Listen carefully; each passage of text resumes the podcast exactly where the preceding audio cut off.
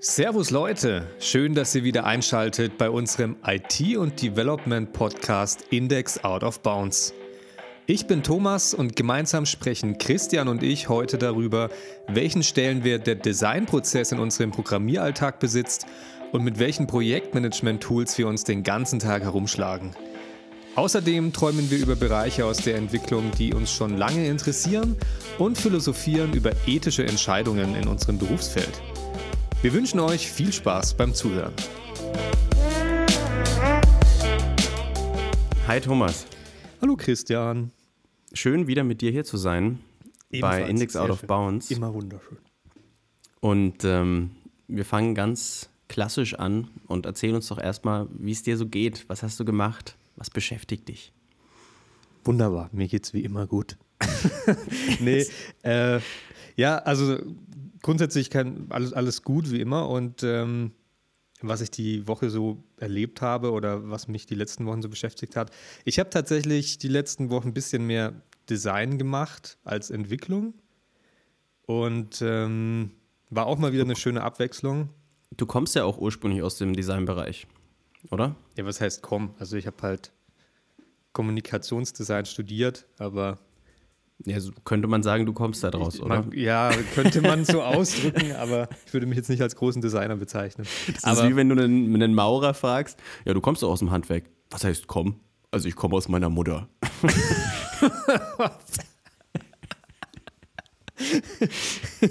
Bin ja nicht als Maurer geboren. erstmal komme ich daher.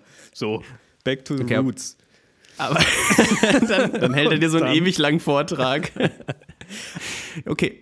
Ja, aber man kann sagen, du hast es gelernt. Du hast Ja. Design tatsächlich professionell gelernt und Entwicklung dir quasi Ich weiß selbst nicht, ob, aufgeschafft. ob das so professionell war, was wir da gemacht haben im Studio. ja, Ja, du hast es gelernt. Sagen wir mal so. Lassen wir die anderen Adjektive einfach weg. genau. Okay. ich, worauf ich eigentlich hinaus wollte, ist, dass es mal wieder eine schöne Abwechslung war zur Entwicklung.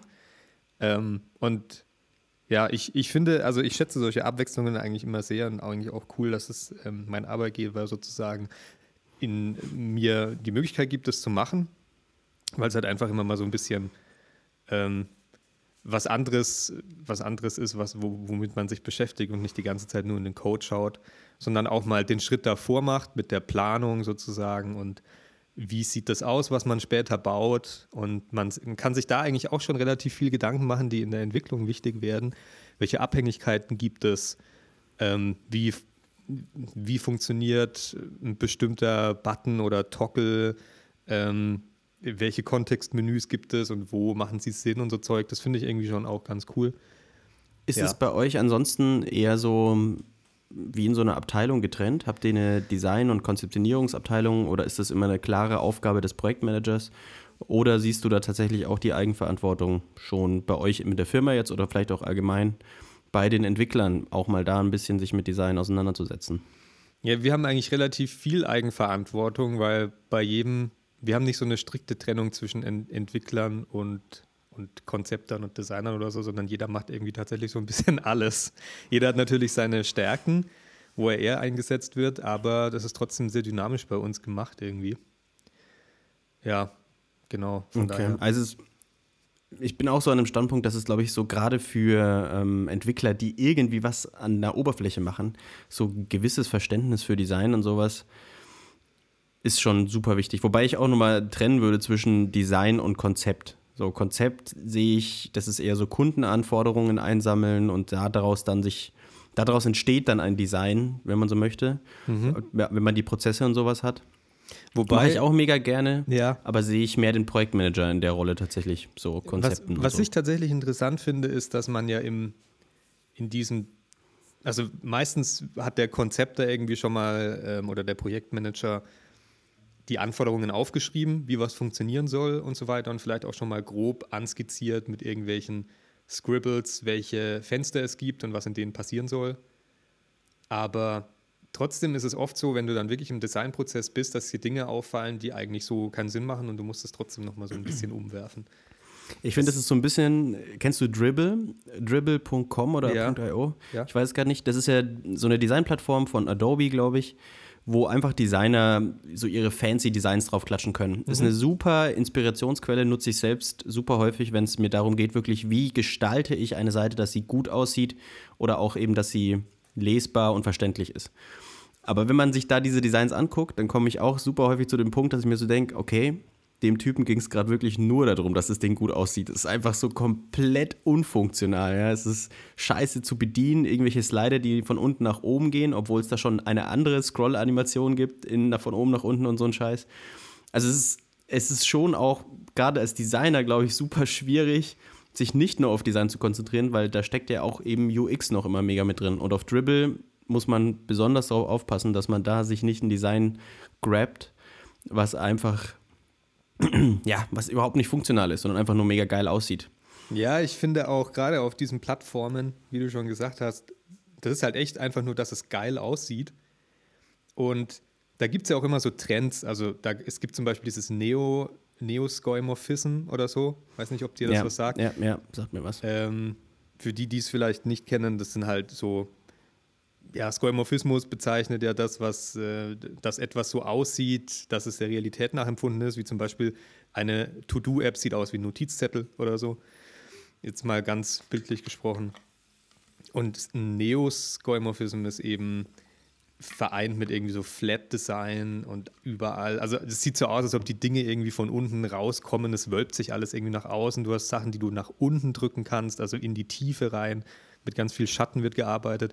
Und es sieht alles mega geil aus, aber wenn du so ein Ding mal entwickelst, das ist echt heftig. Also das sind, finde ich, so Sachen oder auch irgendwie so ganz viele Floating-Elemente oder wie du, wie du auch schon gesagt hast, Slider hoch, runter, rechts, links, ähm, irgendwelche krassen, fancy Animationen. Man sieht ja auch immer, im Designbereich gibt es das alles schon, aber in der Entwicklung wird sowas eher selten umgesetzt, weil es einfach mega aufwendig ist und man, denke ich, auch die Funktionalität einer App irgendwie noch ein bisschen mehr in den Vordergrund stellt, als jetzt so mega krasse fancy Animationen. Wenn du dich hinsetzt, ähm, jetzt, ich meine, du bist ja, du kommst ja aus dem Bereich. ich komme ja aus dem, also in, an erster Stelle, ja. Komm. ja. ähm, wenn du dich hinsetzt und du kriegst jetzt da die, ich weiß ja nicht, wie das bei euch läuft, aber in der Regel ist ja so, man hat irgendwie ein Projekt bekommen und da ist schon klar, was, was da passieren soll und vielleicht kriegt man sogar ein paar Screen Designs. Ähm, und das soll man dann umsetzen und in Code gießen. Hast du dann einen Prozess für dich, wie du, wie du dies, das so machst? Ja? Gehst du erst über Wireframes vielleicht oder die du dann dem, erstmal deinem Kunden oder deinem Chef gibst und sagst, ist alles an der richtigen Stelle oder sind alle Funktionen da und dann machst du es schöner oder bist du jemand, der so von 0 auf 100 batz rein gleich in Code oder erstmal überhaupt in sowas wie Sketch oder Adobe XD Vordesign? Solche Geschichten möchte ich wissen. Ähm, ich hab's mir. Und dann? Ja. Und dann? Dann möchte ich noch diese eine private Sache von dir wissen. Nein, Spaß. äh, also, ich habe früher sowas überhaupt nicht gemacht. Da bin ich irgendwie echt immer gleich, weil ich Coden einfach so geil fand. Und auch im Studium bin ich dann oft einfach mit einer ganz groben Skizze, die ich mir echt mit einem Kuli gemacht habe auf dem Blatt Papier, direkt in den Code. Und es ging meistens nach hinten los, weil du dich halt in irgendwelchen Details plötzlich verlierst, die total unwichtig sind. Und deshalb hat es für mich persönlich besser funktioniert, dass man wirklich erstmal ein möglichst, es muss nicht mega pixel perfect sein, aber schon möglichst genaues Design fertigstellt, wo auch die größten Interaktionsprobleme, sage ich mal, definiert sind. Was passiert eben, wenn ich auf diesen Button drücke und wo finde ich dieses Untermenü und warum finde ich es da und wie verhält sich ein Listenelement, wenn ich es löschen will, neu erstellen will, etc. Wo sind die Call to Actions, also Zeug. Und dann auf der Basis. Was ist jetzt eine, was eine Cold Reaction? Äh, Call to Action, sorry. Achso, Call to Action. Call to okay. Action. Da habe ich etwas genuschelt. ähm, und das dann eben als Basis hernehmen für die Entwicklung. Da, für mich persönlich ähm, funktioniert das so viel besser. Ich glaube auch, dass viele Agenturen und sowas das ja so machen. Mhm. Ja, ja. ich glaube auch, es hat sich so ein bisschen so etabliert. Ich würde sagen, gerade wenn man vom Studium kommt und vielleicht mit äh, recht kleinen Anwendungen noch gebaut hat, also kleine Anwendungen gebaut hat, dann neigt man dazu, Dinge immer direkt im Code auszuprobieren. Aber ich bin jetzt auch mittlerweile so an dem Punkt, dass ich sage, am liebsten ist es mir, wenn wir in der Firma erst einen Design-Prototypen machen. Ich weiß nicht, welche Tools du dafür benutzt. Ich meine, es gibt da ja eine Vielzahl von Dingen. Ich persönlich zum Beispiel finde Sketch cool, aber ja, es gibt ja Adobe XD, Figma, was weiß ich alles noch. Ähm, genau, wenn man. Was, was hast du gesagt? Was hast du mich gefragt? ich habe dich gefragt, quasi habe ich dich gefragt, so zwischen den Zeilen, welches Tool du für dieses Prototyping benutzt. Figma hast du gesagt. War das eine Frage? also benutzt, benutzt du Figma? Der so Name ist etwas ungünstig im deutschen Raum, ne? Ja, vor allem im nee. fränkischen Raum, wo alles. Figma? Figma benutzt du? Figma, oder? ja. Reden wir jetzt über das Design-Tool oder? ja, es gibt wirklich ein Design-Tool, das heißt Figma, aber es ist mega, also voll geil und ähm, ich finde, es stellt die anderen Sachen auch ein bisschen in den Schatten. Also ich komme am besten damit zurecht. XD ähm, verwenden wir auch. Ja.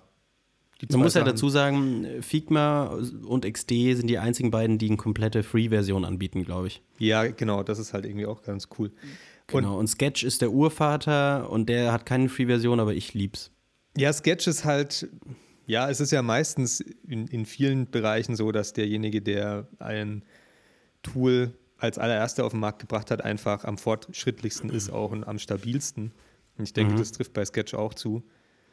Es gibt natürlich, also ich finde, Figma hat so ein paar Features, die Sketch an manchen Stellen schon ein bisschen in den Schatten stellen, aber allein, dass es zum Beispiel nur Cloud-based ist und du überhaupt keine Dateien mehr hast, die du abspeichern kannst, zumindest nicht als Priorität, ähm, das macht so gut. Macht für viele Firmen Figma, glaube ich, ähm, zum, komplett zum No-Go, weil die halt irgendwie extrem auf Datenschutz achten und ihre so, Dateien mh. alle auf ihrem eigenen Server liegen haben wollen und so Zeug. Aber, Aber eigentlich, ja? bitte, du, du. Ich, dann, dann bin ich auch ruhig. Ich wollte nur noch eine, an einer Stelle einhaken, was du gesagt hast, mit, dass man erstmal einen Prototypen baut. Das Coole an diesen Tools ist ja, dass die mittlerweile eben auch die Prototypisierung teilweise übernehmen. Das heißt, du musst ja gar nichts mehr du musst eigentlich keine Zeile mehr coden, um einen Click-Dummy zu bauen, den du dem Kunden irgendwie präsentieren kannst und abnehmen kannst, ob alles so passt und einfach mal den Workflow darstellst. Da musst du theoretisch nichts mehr coden. Und das ist dann schon ziemlich geil, weil dann kannst du dich in der Entwicklung halt wirklich auf die echte Umsetzung konzentrieren und musst nicht mal mehr prototypen oder so. Ja.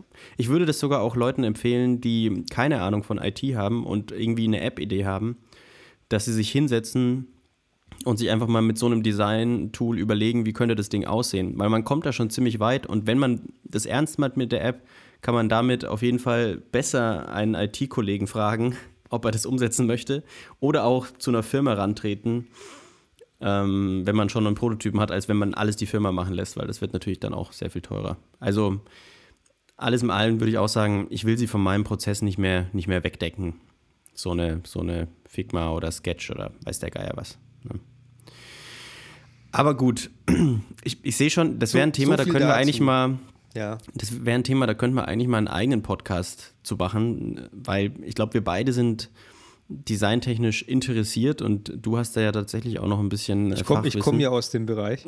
Ja, du kommst aus dem Bereich, also du hast ja auch wirkliches Fachwissen, wo man da ein bisschen drüber sprechen kann. Und ich merke auch, dass ich jetzt eigentlich gerade total Bock drauf habe. Aber wir müssen leider weiter. Ähm, ich Christian, nämlich, was hast du denn? Was hast du denn die Woche so oder in den letzten Wochen so erlebt? Erzähl mal. Okay. Also, ich wollte gerade schon sagen, mit dem, wo wir über Prozesse gesprochen haben, mit dem, dass ja die Design-Tools also super wichtig sind, und die dann so eine Lücke füllen, finde ich ein anderer Prozess, der in allen Filmen irgendwie stattfindet, aber bei dem man, ja, der findet überall statt und das ist jede Firma benutzt ein Tool, aber keine Firma, ich, ich kenne keinen, der irgendwo arbeitet, der sagt, Alter, das funktioniert richtig geil. Das ist irgendwie so ein bisschen Projektmanagement und Zeitmanagement.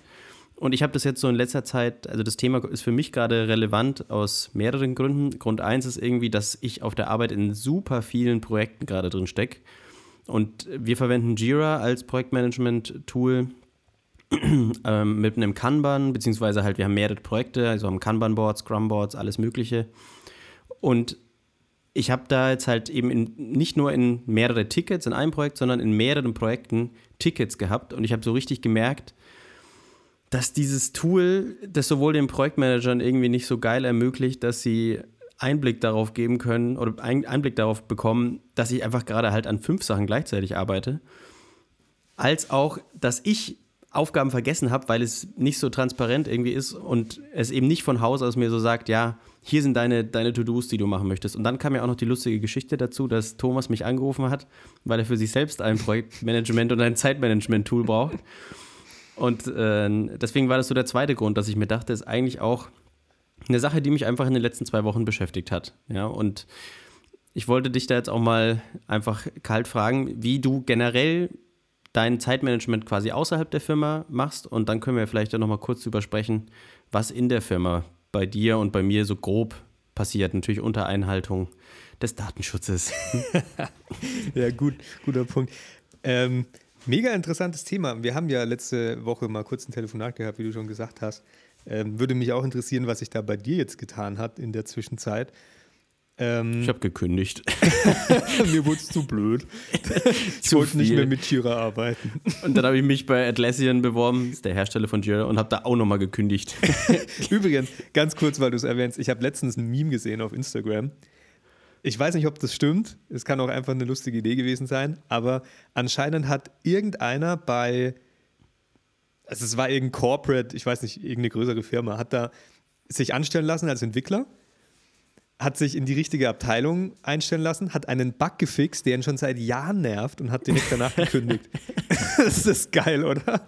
Alter, vor allem wie viel, wie viel Dedication, was heißt das, Aufwand, ja, ja, der betrieben hat, um da reinzukommen. Wahrscheinlich auch noch so in den Gesprächen, ja, wir suchen einen langfristigen Mitarbeiter. Ja, klar. Ich bin, bin ganz ich lange. Geil. Ja, aber finde ich eigentlich irgendwo auch einen interessanten Ansatz. Vielleicht, dass man Leute einfach nur mal für Bugfixing reinholt als Externe. Ja, aber Open Source ja möglich, ne? Ja, mit da spielt halt ähm, bei Nicht-Open-Source-Projekten die Hierarchien immer eine große Rolle. Aber zurück mhm. zum Thema Projektmanagement. Ähm, ich, ich mache ja nebenbei auch eigene kleine Projekte und, und Freelance-Sachen. Deshalb ist es für mich halt auch wichtig, genauso wie für dich wahrscheinlich auch, dass man ein Tool hat, um seinen eigenen Kram irgendwie auch so ein bisschen zu organisieren. Und ich bin jetzt hängen geblieben, nachdem ich mir Jira angeschaut habe und Meistertask verwendet habe bei äh, ClickUp. Ähm, das ist übrigens nichts gesponsert hier irgendwie. Also das sind einfach wirklich unsere persönlichen Präferenzen und Eindrücke. Falls ihr uns sponsern wollt. Dann könnt ihr das natürlich gerne tun. Wir machen gerne Werbung für euch. Ja. Bestes Tool. Ja, also ja, ich, ich bin jetzt eben seit Anfang der Woche bei ClickUp hängen geblieben und das ist irgendwie ganz interessant, weil die wirklich versuchen, so viel wie möglich in eine App zu packen, was mit Projektmanagement zu tun hat. Und was mich immer ein bisschen genervt hat, war bei ähm, anderen Tools, dass du diese Differenzierung hast zwischen, zwischen Taskmanagement, also über Kanban, Scrum und sonst was. Klar kannst du da auch Daten einstellen, aber trotzdem hast du immer noch separiert einen Kalender. Und du hast eigentlich immer gezwungenermaßen zwei Tools, nämlich dein Projektmanagement-Tool, das für die Tasks zuständig ist, und deinen persönlichen oder geteilten Kalender, wo deine Termine drinstehen.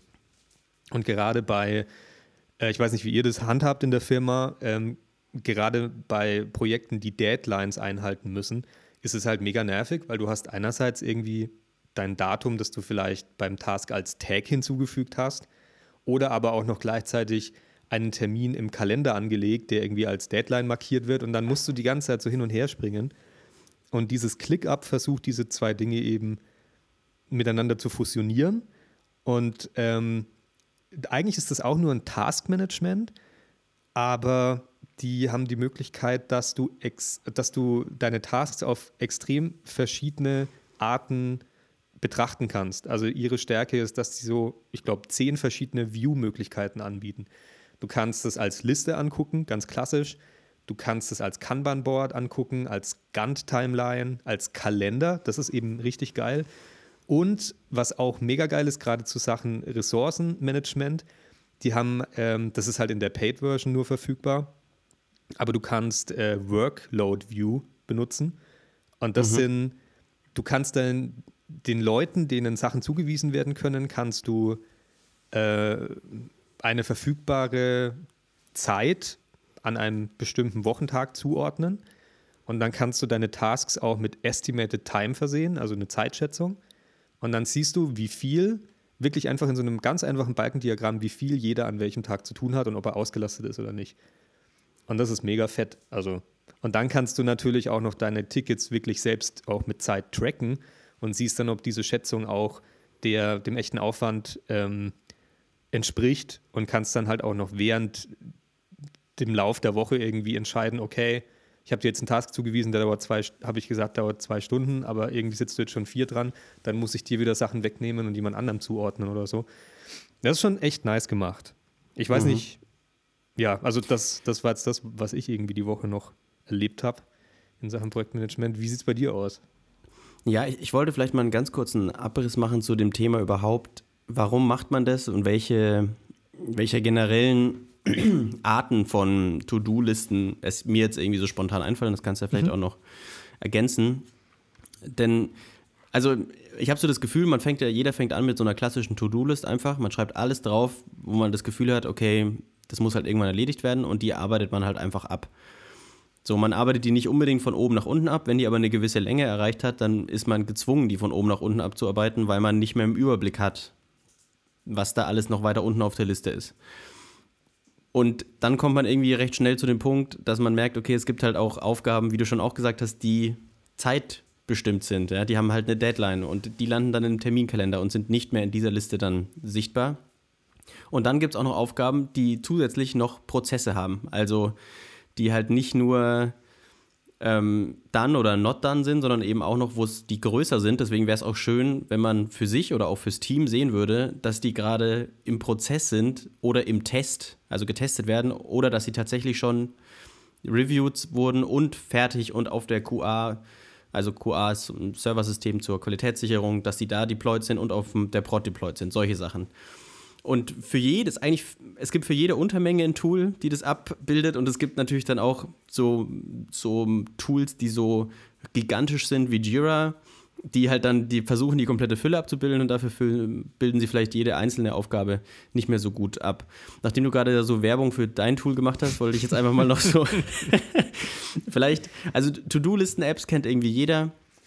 Klassische Kalender- oder zeitbasierte Tools nennt man auch eben, wie du schon gesagt hast, so Gantt Charts oder äh, Gantt-Tools. Da fällt mir jetzt eins vom Finn Kliman ein, nämlich Aganti. Habe ich selbst nicht benutzt, sieht aber schön aus. Das basiert eben so, dass man wirklich Balken hat und sieht, wie viel Zeit habe ich noch für eine Aufgabe, bis wann muss sie fertig sein. Das ist also eher so Deadline-basiert. Für so Board-Geschichten finde ich persönlich Jira okay oder eben Trello, was ich verwende dafür. Da gehen aber ganz, ganz viele andere Tools. Genau, das sind einfach nur mal um hier so ein bisschen was für den aufmerksamen Zuhörer, dass der hier auch vielleicht mal einfach gucken kann, was er machen möchte. To-Do-Listen-Apps, wie gesagt, da gibt es ja wirklich unendlich viele. Und ich muss gestehen, ich bin da auch eigentlich weggekommen von. Von einer reinen To-Do-Listen-App, das erfüllt meine Bedürfnisse nicht mehr, außer zum Einkaufen. Ja, ja das stimmt. da arbeite ich mit einer To-Do-Listen, äh, mit einer To-Do-Listen-App. Und da gibt es ja auch nochmal, also dieses Ökosystem ist ja gigantisch, was Projektmanagement angeht. Also es gibt dann auf diesen Systemen, die man sich aufgebaut hat mit diesen Boards, setzt man nochmal Konzepte drauf. Ja? Zum Beispiel ähm, Getting Things Done heißt ein Konzept. Das ist ein Konzept, was ich zum Beispiel viel benutze. Das ist so eine Mischung aus einer klassischen To-Do-Liste und so einem spaltenbasierten, Pro Progress-basierten Ansatz, wie bei zum Beispiel Kanban oder Scrum ähm, den ich viel benutze für meine privaten Sachen. Also das ist ein Fass ohne Boden, vielleicht machen wir da auch mal eine eigene Folge zu. Aber wollte nur mal ein bisschen Kontext äh, dahingehend liefern. Zu meinem ursprünglichen Thema. Ähm, ich habe das Problem so gelöst, dass ich meine Aufgaben irgendwie fertig gekriegt habe. Dann brauchst du gar kein Tool mehr. Aber äh, meine langfristige Lösung, also die Lösung, zu der ich gerne hin möchte, ist, ähm, dass ich quasi eine Verbindung von den Jira-Tickets zu meinen GitHub-Issues slash Pull-Requests und sowas irgendwie hinbekomme. Dass ich eben nicht immer in zwei Tools dieses Zeug nachpflegen muss, ja. Mhm. Und dass ich das dann da vielleicht auch vergesse. Und ich, ich, glaube eben, was ein wichtiger Punkt auch wäre, wäre, dass ich, ähm, dass man bei Jira irgendwie mal rausfindet, wie man da einstellen kann, dass man Notifications bekommt. wenn sich irgendwie da mal was geändert hat und wenn eine Deadline irgendwie nah ist. Weil ich, ich bin da voll bei dir. Ich finde gerade so Deadlines ist sowas, das ist mit diesen Tools schwer abzubilden. Also würde man ja sowas klassisches wie Scrum oder Kanban, das ist eben auch nochmal so ein riesiges Konstrukt, ja, was man auf so äh, Spalten draufsetzt. Mhm. Wenn man dieses Konzept eins zu eins durchsetzen würde, dann müsste man nicht äh, mit Deadlines arbeiten, theoretisch, weil die wären überall präsent. Aber ich kenne keine Firma, die das tut, die es schafft, das wirklich durchzusetzen und mit Scrum oder Kanban zu arbeiten. Ich denke auch, wenn du in, in einer Firma ab einer gewissen Größe natürlich auch jemanden hast, der sich nur mit Projektmanagement beschäftigt und zwar komplett ausschließlich und dessen Job es ist, die ganze Woche zu gucken, ob alles zeitlich eingehalten wird, Tasks zuzuordnen, sich dann vielleicht auch trotzdem ein bisschen mit, mit der Technik und so weiter auskennt und weiß, wie man die Dinge einschätzen kann und nicht irgendwie komplett programmierfremd ist, dann ist es wahrscheinlich mega cool, dass sowas wie Jira ähm, eigentlich so extrem taskbasiert ist, weil die Entwickler oder die Leute, die sich darum kümmern, die Sachen umzusetzen, dann eigentlich nichts mehr mit, mit Zeit planen müssen. Die haben dann ihr Board vor sich stehen und sehen, was sie zu tun haben. Und sie wissen halt, das muss jetzt in dem Sprint zum Beispiel passieren, in der Woche oder innerhalb der nächsten zwei Wochen. Und sie können es sich theoretisch eigentlich selbst einteilen und können einfach gucken, ja, also schieben sich die Sachen in, in Doing, in Done, in die Review und fertig. Ja. Aber wenn du jetzt natürlich jemand bist, der alles irgendwie selbst machen muss, ja, also wenn jetzt so ein, so ein kleines ja, Freelance-Projekt kommt und du musst sowohl Input und Output sortieren, was du vom Kunden bekommst, was du irgendwie raussendest, ähm, dann musst du irgendwie selbst auch noch deine Timeline planen, wann hast du überhaupt Zeit dafür und Ressourcen frei, wann kannst du dem Kunden was zeigen, in welche Schritte kannst du es unterteilen. Da bist du ja irgendwie alles gleichzeitig. Du bist sowohl im kleinen Rahmen Projektmanager als auch Entwickler. Und dann ist sowas halt, glaube ich, immer ein bisschen schwierig, weil du dann immer irgendwie auf so ein Kalendertool zurückgreifen musst, wo du das halt alles mit reinpackst. Ja. Wobei man natürlich sagen muss, es, es, kommen auch ganz neue Probleme auf ein Team zu, wenn alle Aufgaben immer so strikt getrennt sind. Wenn du sagst, mhm. Entwickler entwickeln mhm. nur, Projektmanager machen nur Projektmanagement, das ist echt so ein bisschen, ist ein äh, Klingenlauf. Das Wort habe ich mir gerade überlegt. Ah, okay. Ja, aber es ist ja auch ganz gute Referenz zu unserem ersten Thema. Also ich finde das auch, mir persönlich geht es so, dass ich es mega cool finde, wenn ich eben auch mal was anderes auf den Tisch bekomme. Ja, und nicht nur auch. die ganze Zeit straight entwickle und hier das Projekt aufmache und da das Projekt aufmache und hier fünf Zeilen Code dazu schreibe. Das ist nämlich maximal die Länge, die ich an Zeilen Code schreibe. Und dann mache ich Pause. und dann mache ich erstmal Pause. Thomas, wir brauchen noch heute Abend äh, sechs Zeilen Code. Äh, gut. Puh. Aber äh, brauche ich, ich heute schon Überstundengehalt.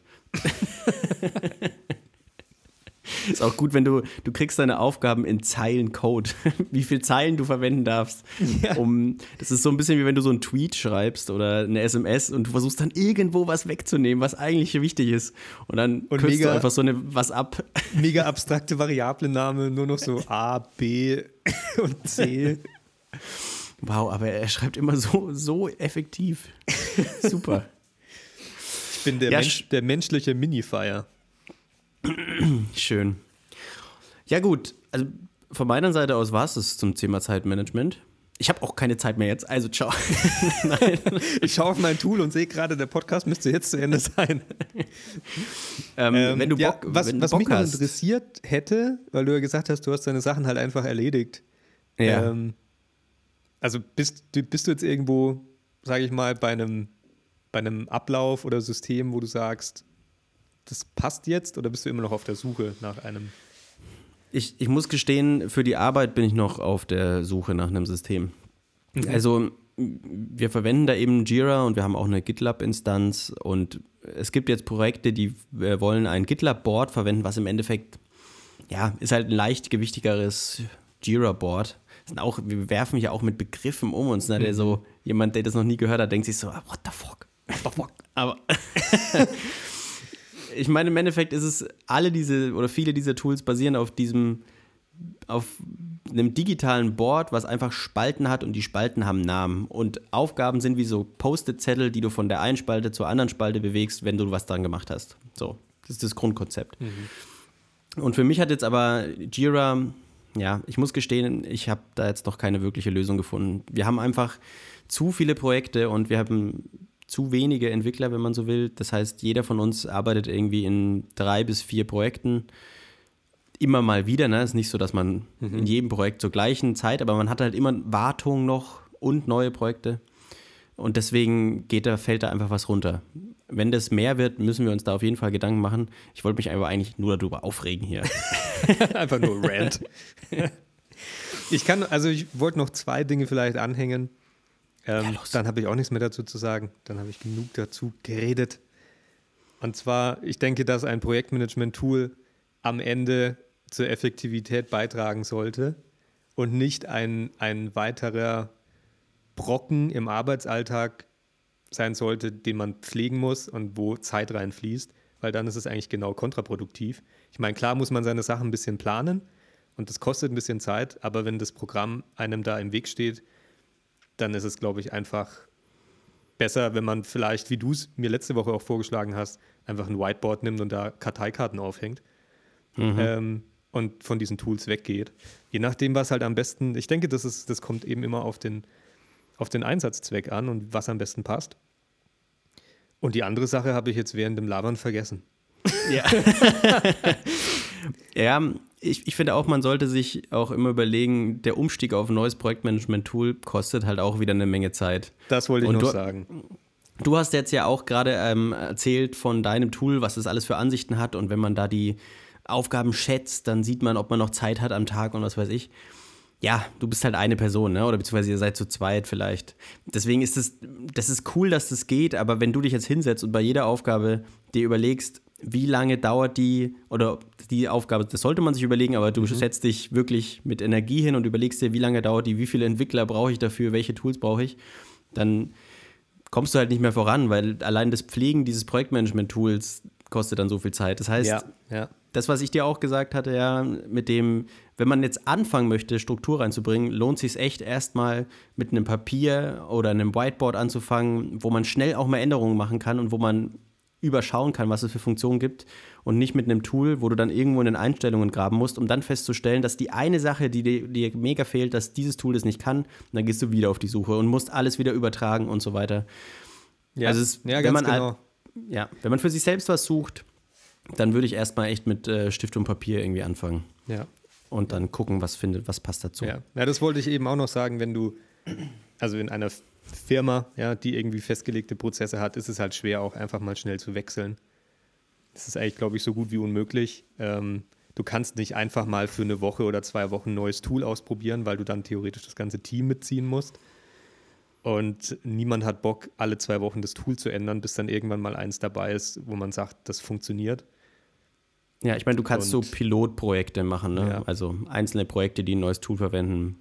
Aber ist natürlich dann auch wieder fragmentiert, die ganze mhm. Landschaft in der Firma. Eben, ist auch schwierig. Genau. Und dann hast du irgendwie drei Tools gleichzeitig und lauter so Zeug. Das ist immer ein bisschen schwierig, aber ja. Gut, ich will jetzt nicht mehr darüber reden. mir, mir fehlt die Zeit dafür. Ähm, ich möchte dir Fragen stellen. Bist du bereit? Ja, ich bin bereit für Fragen. Sehr gerne. Okay. Frage Nummer eins. Bist du. Findest du mich süß? Moment, da muss ich mal mein Essay rausholen, den habe ich. okay, also. Frage Nummer eins. Ähm, welche IT-Branche würde dich denn außerhalb von der, in der du jetzt gerade arbeitest, interessieren? Ich ich meine, das ist ein bisschen schwammig gestellt, aber was ich so meine, ist nicht, ist schon auch so, vielleicht Backend-Entwicklung und DevOps und so, aber auch tatsächlich branchentechnisch, das heißt Spieleentwicklung, vielleicht irgendwelche Leute, die im Health-Bereich was machen, solche Geschichten. Wenn du so mal drüber nachdenkst, was sind so Bereiche, wo du sagst, boah, ich hätte Bock, das mal auszuprobieren? Druckertreiber. das macht, glaube ich, richtig Spaß. Allgemein Drucker ist, glaube ich, so. Und Drucker sind so ein geiles Thema. Stell dir mal vor, du würdest noch mehr Nachrichten bekommen von Leuten in deiner Verwandtschaft, die Probleme mit ihren Druckern haben und du könntest nicht mal als Ausrede sagen, ich bin Programmierer, ich habe nichts mit Druckern zu tun. du bist doch Druckertreiberentwickler, das weiß ich doch. Scheiße.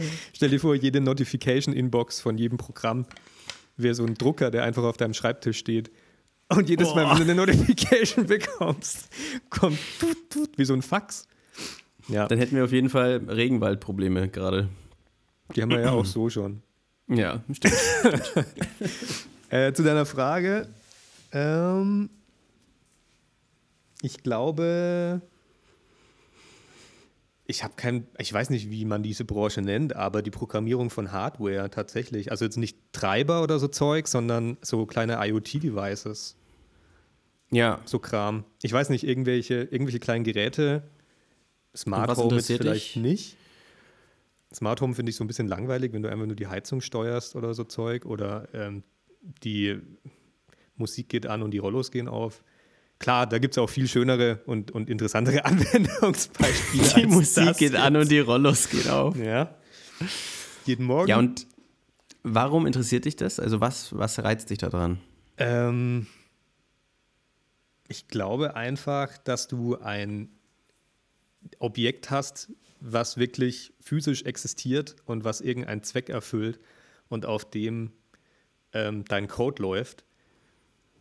Ja, du hast halt nicht mehr nur einen Bildschirm, wo irgendwas passiert, wo du irgendwie ein Interface baust oder eine Website, sondern du hast halt wirklich ein, ein kleines Produkt in der Hand, was irgendwas macht. Das finde ich irgendwie, weiß nicht, charmant einfach. Also auch so Robotik wäre das dann auch was für dich? Dafür bin ich wahrscheinlich viel zu schlecht in Mathe. Aber. du hättest so ein, alle haben so einen geilen Roboterarm, der irgendwelche Sachen aufhebt und deiner kratzt sich nur so am Kinn die ganze Zeit. Oder im Schritt. Thomas, äh, was ist mit deinem Roboter los? Ähm, wieso? was ist mit dem? Er ist anders. Lass ihn doch. Ja, also das finde ich irgendwie, ich persönlich ähm, ganz, ganz nice. Aber du stellst die Frage wahrscheinlich, weil du äh, auch eine Antwort darauf hast. Also gebe ich, ähm, ich habe eine Antwort darauf, aber also meine Antwort auf die Frage wäre tatsächlich die Spielebranche. Mhm. Und das sind irgendwie, ja, man stellt ja immer die Fragen, worüber man sich selbst auch schon viele Gedanken gemacht hat. Für mich ist es irgendwie so, ich arbeite im B2B-Kontext und das heißt, der eine Punkt ist irgendwie, die, die Sachen, die ich entwickle, die haben keinen direkten Berührpunkt mit meinen Freunden, Familie, Verwandten irgendwo, wo man denen sagen kann, was ich mache und die sagen, oh, wow, oh, so schön. Aber, wow. Ähm, und das, ich habe halt das Gefühl, bei Spielen ist das was anderes. Ich, ich möchte jetzt auch keine AAA-Games machen. Ne? Ich rede hier von so einem schönen Pixel-Game, vielleicht irgendwie so ein Jump'n'Run, vielleicht äh, ein Strategiespiel, irgendwie sowas. Das könnte ich halt meiner Familie, meinen Freunden geben, die könnten das auf dem Handy zocken, was weiß ich. Und oh. ich hätte so direktes Feedback, das finde ich irgendwie schön. Und zum anderen interessiert mich Computergrafik einfach mega. Ich finde es total faszinierend, mhm. Was da dahinter steckt, dass in einem Textprogramm Buchstaben entstehen oder dass es Vektorgrafiken gibt, die bei jeder Größe irgendwie halt beliebig skalieren oder überhaupt, ja, so, so ein Bild, dass das hier gerade entsteht, was wir haben. Und dann natürlich in der Computergrafik, dass man eine Welt ausdrücken kann in Dateien und die wird dann da auch noch gerendert und finde ich einfach mega faszinierend, hätte ich große Lust drauf, das immer auszuprobieren und deswegen ist es so ein bisschen, ich habe so ein weinendes Auge, weil ich das schon so lange einfach noch nicht gemacht habe und ich eigentlich das mir so sehr wünsche, das mal auszuprobieren. Ja, ja ist schade irgendwie. Ich, also kann ich völlig verstehen. Ich finde auch dieses, ähm, diese Verbindung zum Endbenutzer mega interessant. Äh, ich, also du machst wahrscheinlich auch, ähm, oder ihr macht wahrscheinlich auch hauptsächlich so B2B-Sachen, so wie es halt bei uns auch ist. Ähm, und man hat halt relativ wenig Berührungspunkte mit dem Verbraucher am Ende. Und das, ja. Find, ja, das, das reizt mich irgendwie auch mehr als jetzt die, die direkte, die direkte Kontakt zu anderen Firmen und anderen Unternehmen. Und ich habe auch das Gefühl, wenn es um Kontakt zu Firmen, mit Firmen geht, da geht man so viele Kompromisse ein, weil man ja sagt, ja, die kann man schulen. Die sind das und das schon gewohnt. Da ist man, die Art, wie man damit arbeitet, ist einfach anders. Mhm. Ist ja auch richtig so, ne? dass man nicht davon ausgeht, dass es halt jeder, jeder Gecko bekommt. Jetzt habe ich alle Geckos Gecko? beleidigt. so, ein, so ein Gecko vom Podcast. Was? die höre ich nicht mehr. ja. Ja, und die andere Sache, Computergrafik, finde ich persönlich auch mega interessant. Ähm, Gerade Shader und so Kram, das ist irgendwie so der heilige Gral. gefühlt immer noch. Also es ist, da, da musst du. Wahrscheinlich stimmt es nicht, aber wenn du so drauf schaust mit ein bisschen Shader-Wissen, musst du so ein Halbgott in Mathe sein, um da wirklich krassen Scheiß zu produzieren. Und ja, ja. Ich, ich, ich glaube, wenn man eine Engine benutzt, dann wird einem da schon sehr viel abgenommen und so die klassischen Shader sind jetzt auch überschaubar. Aber es ist auf jeden Fall viel, viel mathelastiger als mhm. das, was wir in den anderen Bereichen hier irgendwie haben. Übrigens, kleiner Tipp für jemanden, der es genauso wie mir geht und der möchte Spieleentwicklung mal ausprobieren, aber in einem abgesteckten Rahmen, kann ich das Ludum Dare empfehlen. Ich weiß nicht, ob dir das was sagt. Nee. Das ist so ein äh, kleiner Contest. Ich glaube, das sind 48 Stunden, wenn du es alleine machst. Und vier, äh, 72 Stunden, wenn du es mit mehr, mit mehr Personen machst. Äh, das ist so ein, eine Challenge, kann man einfach mal eingeben, Ludum Dare, Google suchen. Und da muss man eben für ein vorgelegtes Thema in diesem Zeitraum ein Spiel entwickeln. Also es ist jetzt nicht so, dass man da an die Hand genommen wird, aber es ist halt cool, weil man mal so in diese Community reinschnuppern kann, weil natürlich da ganz viele Leute daran teilnehmen und die alle auch mit Spiele entwickeln und man kann sich die dann anschauen und weil man eben diesen gesteckten Rahmen hat. Man hat ein Thema, man hat einen Zeitraum, in dem man sich das mal angucken kann. Finde ich eine gute Sache, um das mal auszuprobieren. Habe ich selber auch schon zweimal mitgemacht. Geil. Macht Bock. Stell dir vor, ja. da kommt einfach mal so Activision dazu. und macht dann einfach alle kalt. Triple A Game. Triple A Game. Komm, wir haben hier innerhalb von einer Nacht Call of Duty 15 entwickelt. Es ist auch schon fertig. Ihr könnt es direkt kaufen, weil alles andere kommt als DLC dazu. Kostet aber extra. Ja, also das kann ich nur jedem empfehlen. Probiert mal den Ludum Dare. Den Ludum Dare. Heißt ja auch Spiele geben, glaube ich. Ludum Latein. Dare. Mhm. Dare heißt auf jeden Fall geben. So viel weiß ich noch von Latein. Ja. Also, da haben wir jetzt die erste Frage haben wir abgecheckt. Ja, dann und wenn ich so mal auf die Zeit guck, weiß ich nicht, also wir können Eine will ich dir noch stellen, okay? Ja, eine will ich, ich sie schnell zu beantworten. Okay, pass auf. Das ist eine Entweder-Oder-Frage. Entweder für den Rest deines Lebens in einem Konzern arbeiten, der halt irgendwie langsam und mühselig ist, wie zum Beispiel, ich weiß es nicht, ob es da so ist, Siemens. einfach mal. Alle, alle Siemens-Mitarbeiter beleidigt einfach. Erstmal die Geckos sind raus, die Siemens-Mitarbeiter sind raus. Alle. Siemens klagt uns an, außerdem. Ähm, oder, oder, oder sagen wir eine Behörde, ja? Ja, irgendeine Behörde. Oder ein halbes Jahr lang in der Waffenindustrie als Softwareentwickler. Oh shit, das ist eine krasse Frage, ey. Holy shit. Welche Waffen machen sie denn? ähm, Kann man ja weit auslegen. Ja, Können die machen Handfeuerwaffen. Handfeuerwaffen, also wirklich. Aber wozu Mensch, brauchen sie Mensch, denn Mensch schießt auf Mensch, wird in Nee, die machen, die machen sophisticated Drohnen, weil die brauchen ja Entwickler. Für eine Handfeuerwaffe brauchst du keinen Entwickler. Ja, es kommt, also das ist eine krasse Frage. Die kann ich jetzt gar nicht so schnell beantworten. Also generell würde ich zu Option 1 sagen, nein. Aber Waffenindustrie ist schon echt heftig. Deshalb, das, das muss dann schon eigentlich was sehr harmloses sein. Also vielleicht dann Drohnen, die in Kriegsgebieten eingesetzt werden, um irgendwie Supplies zu schicken für oder die Opfer deutsche Drohnen. oder sowas. Maximal. Deutsche Drohnen funktionieren ja irgendwie nicht, ne? Aber deutsche Drohnen. Ja, deutsche Drohnen funktionieren ja irgendwie nicht so gut. Von der Bundeswehr. Das wäre auch noch eine Möglichkeit. Einfach so Waffen, die nicht funktionieren. ja, stimmt. Oder ich arbeite einfach, wie viel? Drei Monate?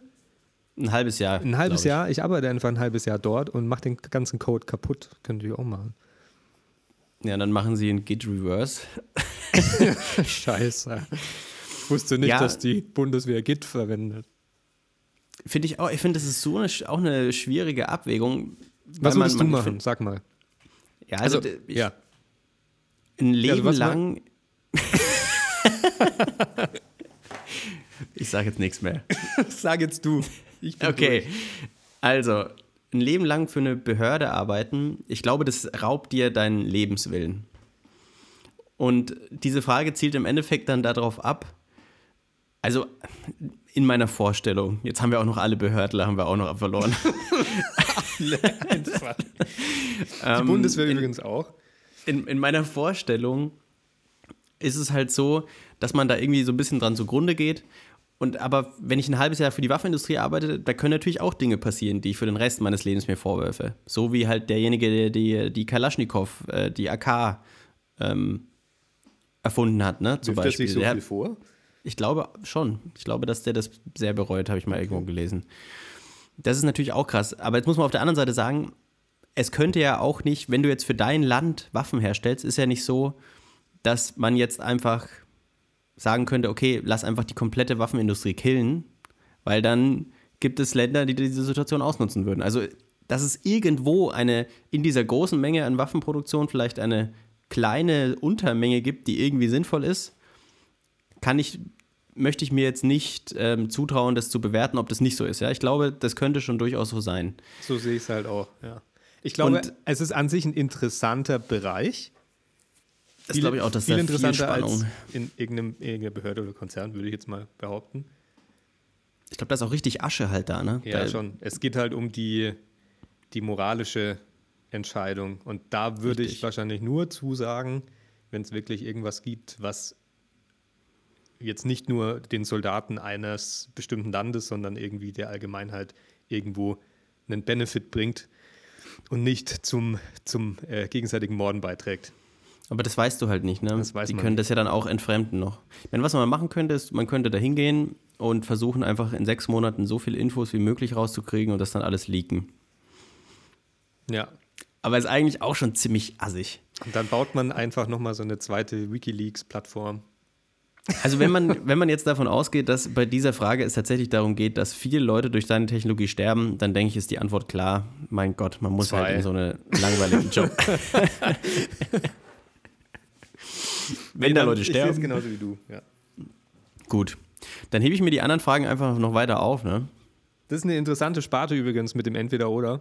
Da würde ich mir bis zum nächsten Podcast auch was überlegen, Okay. wo wir dann drüber sprechen können. Bin ich gespannt. Bin ich gespannt. So, dann würde ich sagen, ich weiß nicht, wir sind am Ende des Podcasts, oder? Wenn ihr bis hierhin zugehört habt, mega cool. Nice. Schöne Sache. Daumen hoch. Schulterklopfer. Wir Jetzt haben sie uns. alle abgeschaltet. Es war zu viel Lob. Wir freuen uns sehr. Und äh, dann würde ich sagen, bis zum nächsten Mal. Danke, Christian. ja, hat mir wieder viel Freude bereitet. Und ich wünsche euch allen eine gute Zeit. Bleibt gesund. Ciao.